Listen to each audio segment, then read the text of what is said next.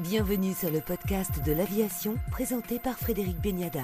Invité aujourd'hui du podcast de l'aviation, Vincent Capocanella, sénateur de Seine-Saint-Denis et ancien maire du Bourget. Bonjour Vincent Capocanella. Bonjour. À plusieurs reprises, vous vous êtes inquiété, vous avez dénoncé dans, des rapports le retard pris par le contrôle aérien français. Oui, en 2018, euh, j'avais publié un rapport au nom de la Commission des finances du Sénat qui mettait euh, en évidence le fait qu'on était euh, l'homme malade de l'Europe et on était ceux qui généraient le plus de retard en Europe et avec, euh, en matière de trajectoire environnementale, aussi des difficultés, moins de routes droites, moins d'interopérabilité, comme on dit, et donc un retard dans euh, nos logiciels. On était sur les bons vieux strips papier encore. Voilà, et donc euh, j'avais un peu secoué tout le monde, sachant que je respecte beaucoup le métier de contrôleur aérien, qui est un très beau métier.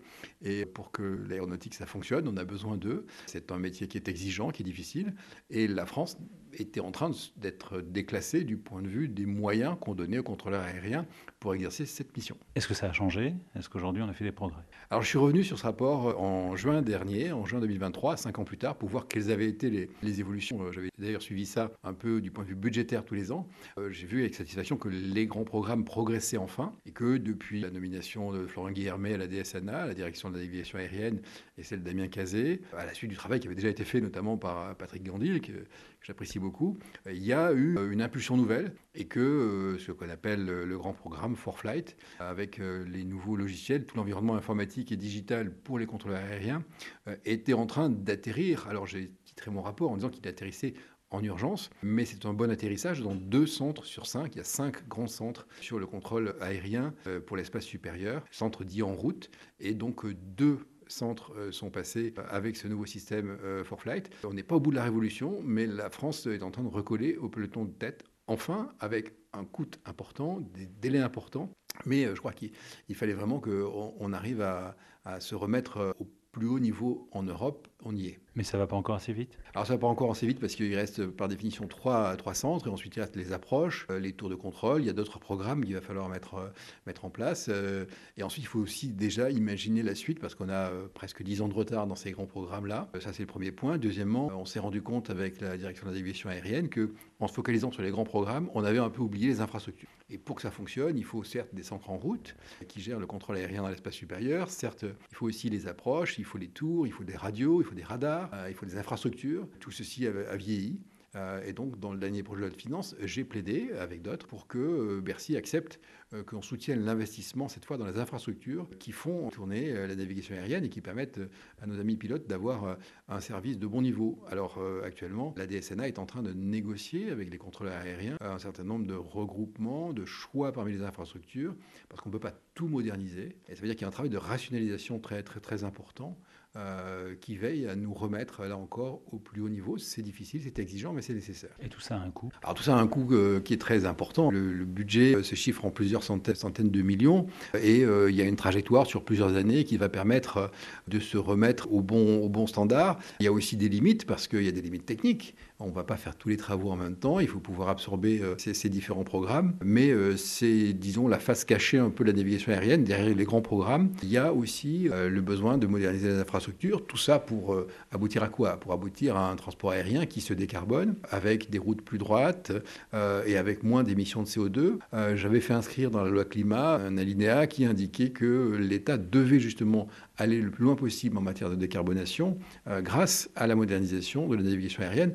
Calcule que 7 à 10% des émissions de CO2 émises par le transport aérien peuvent être enlevées grâce à la modernisation du transport aérien. Donc c'est tout ce travail-là, un travail d'orfèvre que font nos contrôleurs aériens. En même temps, euh, il faut aussi qu'eux-mêmes veillent à la productivité et veillent parfois à se réorganiser. Mais l'État euh, doit veiller à fournir le meilleur cadre pour que la France reste à la pointe. Qu'est-ce qui a fait qu'à un moment donné, la France a pris un tel retard? Je pense que la France euh, s'était peut-être un peu endormie. Nous sommes une nation pionnière, nous sommes une nation qui a inventé quelque part le transport aérien. Alors ça se discute un peu, mais nous sommes l'un des grands pays, l'un des trois grands pays qui savent faire des avions, les commercialiser, les construire. Et donc c'est un savoir-faire qui est très rare. Euh, c'est un métier, ce sont des secteurs qui emmènent beaucoup de compétences, beaucoup de formations, beaucoup de savoir-faire. Et donc ça, c'est un domaine d'excellence. Alors un domaine d'excellence qu'on a parfois appris à ne pas aimer, ce qui est pour moi quand même un problème. Les transports, c'est de la passion, euh, c'est relier les gens. Et le transport aérien, à sa place, doit jouer son rôle en se décarbonant. Euh, mais ça suppose aussi qu'on soit toujours à la pointe.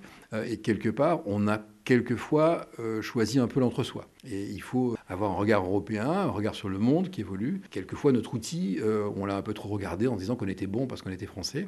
non, le monde évolue et on doit rester à la pointe. Voilà, c'est le discours que je porte ici en tout cas. Vous l'avez évoqué un instant, la, la, décarbonation du transport aérien, elle passera par quoi? Vous avez également publié un rapport. Oui, la décarbonation du transport aérien, c'est d'abord un problème d'énergie. On utilise le kérosène et le kérosène a, a beaucoup d'avantages parce qu'il est dans le monde entier, parce qu'il a un potentiel énergétique qui est très important euh, sans passer, c'est pas simple.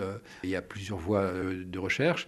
Il y a euh, la voie sur l'avion électrique. On a le sentiment que sur les petits avions, ça peut être une solution. Et sans doute pour des vols intra-régionaux ou interrégionaux, il y a peut-être un nouveau marché qui peut, qui peut sortir là-dessus. Mais il y a une limite, c'est que les batteries, ça pèse. Donc ça ira pas pas sur des longues distances, ça va rester des petits modules.